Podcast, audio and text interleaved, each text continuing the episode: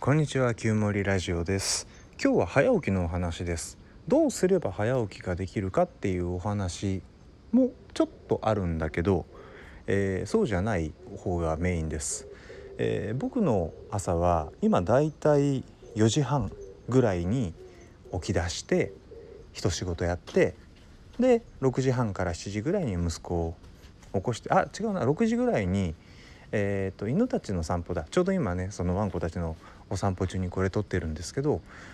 ワンコたちのお散歩回してでその後に6時半から7時ぐらいに息子を起こして朝ごはんあげてでそこから午前中は息子との時間って感じになります。で時々お昼寝じゃなくって午前寝えー、ってことで10時とか10時半ぐらいに息子が寝ちゃうことがあるんでそしたら「あラッキー」っつってそこから仕事を始めるんだけど基本的には午前中も最近ずっと起きてるんでその間は息子を見ながら仕事ができそうな時はするんだけどまあ無理なんで、えー、基本的に息子と一緒に時間を過ごしているという毎日です。で午後にまとまった時間奥さんとバトンタッチをして、えー、午後はもう45時間ぐらいまとめて仕事しているという感じです。で、えー、そんな生活を送っているもんだからあそうあの5時とか5時半以降はね僕残業しないんですよ基本。だからその日の仕事は5時5時半ぐらいで終わりになります。えー、テレワークだをしているだったりかなりねあの会社のボスが協力してくれているので実現しているライフスタイルなんだけれどこれをねその朝早く起きるをできない日があるわけですよ。あの毎日4時半に起きてるぜとか4時に起きてるぜっていう人じゃないんです僕。日によっては遅い時は7時ぐらいに起きちゃうこともあるし早ければ4時ぐらいにふわっと目が覚めるなんかもっと早く目が覚めちゃってまだこれはさすがに僕的にも夜みたいな感覚で 悩むこともしばしばあるんだけど、まあ、とにかくね朝起きる時間が一定じゃないんですよ。でそれでいいと思ってるんです。なんでそれでいいかというと前の日にどれだけ疲れを溜め込んだかで僕の体が必要とする睡眠時間は違うはずだからです。えー、入眠時間はコントロールしているけれど起きる時間をコントロールしようとしてないんですよ。でね一時すごくそこをコントロールしようとしていてあそれこそスマートウォッチアップルウォッチのバイブレーションとかあとあのアイマスクって内側にポケットがついてるのあるじゃないですかあそこにタニタ製だったかな？あ結構6時間とか7時間とかアラームセットしたらなかなか強烈なバイブレーションをしてくれるタイマーがあったんでそれを見つけてもう眼球を震わせて起きようとしてみるとかいろいろ試したんですけど無理だったんですよ。眼球にバイブレーション当ててるのに起きなかったんですよ僕。マジかと。これやべえと。僕の体は何が何でも必要なだけ寝るんだっていうことを12ヶ月ぐらい試行錯誤した結果諦めたというか分かったんですよね。でそうかと。じゃあもういいと。えー、っと起きる時間をコントロールしようとするのやめようって思ったんですよ。で僕にコントロールできるのは入眠時間だけだと。なので早く起きたいのなら早く寝るしかあるめえ。ということでそれまで奥さんにお願いしていた息子の寝かしつけを代わってって言って代わってもらって今8時半ぐらいに息子連れて布団に入ってちょっと遊んで、えー、モニュモニュして、ね、僕も寝るかなどうかなっていうのが9時から9時半ぐらいになってます。だから平均するとそっから6時間から7時間ぐらい寝てるのかな？さっきも言ったように日によって起きる時間はまちまちなので5時間で目が覚めることもあれば8時間9時間僕も寝ちゃってることもあるという感じなんです。で、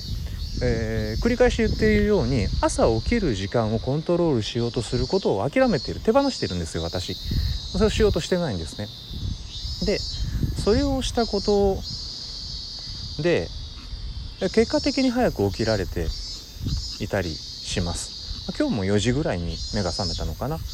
で一仕事を終えて今犬たちの散歩中なんだけれどそれでね僕朝起きてその一仕事って何かっていうとまあ普通に抱えているプロジェクト進めるとかもあるんだけど日記書いたりするんですよ。でその日記を書くときに気づいたこと前の日のに気づいたこととか考えたこと感じたことを整理したりするんだけどそのねえー、早起きすると朝できることがあるよね。みんな寝てる時間帯に一人の時間ができるわけだからやりたいことができるわけ。で気持ちいいんですよ。やりたいことできると。最高とか思うのね。でそこの快感を追い求めていると朝早く起きられなかった時がまるで失敗のような気がしてくるんです。やっちゃったなとか頑張れなかったなっていうことになる。これはいかがなものかと。えなんて言ったって僕は朝早起きするしようとしてないわけだから。そこでその起きた時間によってそれが成功だった失敗だったっていうことを判断するのって方針としておかしいよねと。だから何時に起きてもその日その時間から始めていくよってそれ起きる時間が6時回っちゃったりすると自分の時間はないから、まあ、犬たちと散歩に行って息子にご飯あげてから一日が始まるし今日みたいに4時に起きられたら家の掃除をして日記を書いて自分の仕事を一つ二つやっつけてから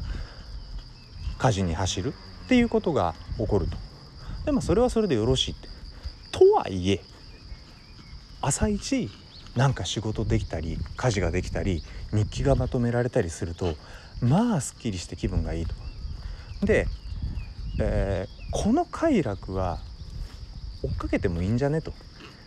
あの早く起きようが遅く起きようがそこから始めるという方針は変わらないからあそれについて失敗成功っていうことをジャッジはしないんだけれどとはいえ気持ちよく一日始まるのって最高じゃんっていうね。あのどっちでもいいっていうところの上にスケベ心を乗っける的なことで考えてみたんです。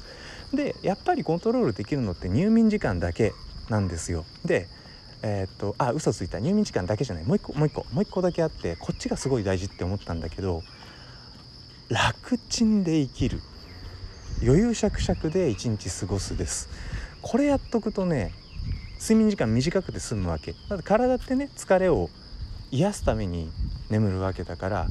疲れていれば疲れているほどくたびれていればくたびれているほど睡眠時間は長くなる。というのがまあ僕の経験、えー、体験からくる実感なんです。まあみんながそうとは思わないんだけど僕はそう。なので一日を楽ちんに過ごしておくっていうことを大事にするとね結果的に次の日早起きできるんですよだからねお休みの日の次の日ってまあもちろんそのお休みの日の中身にもよるんだけどすごく目が覚めるの早いです、えー、ただ僕ねあの車の運転があまり上手じゃないのであの初めて通る道なんかをナビ見ながら走ってるとすごい情報量がいっぱいあって頭がうわーってなるんですよね。でそれをやると他のところでどんだけゆるゆる過ごしていても睡眠時間長くなったりとかまあいろいろ分かってくるわけですが。でそうやって一日をゆったりまったり楽ちんに過ごす。仕事をするにしても家事をするにしても子育てするにしても自分が緩んでいることを心がける。ということをすることであとは早く寝ちゃえば朝は自然と早く目が覚めると。いうねなんかこう自分に無理させないプランがうまく動いていてとても気に入っています、えー、早く朝起きなきゃいけないのよ。っていうことでキリキリキリキリ苦しんでいる。なんかそのについて悩んでいる。という方がいらっしゃったら是非参考にしてみてください。ということで今日の話は以上です。最後まで聞いてくれてありがとうございました。またね。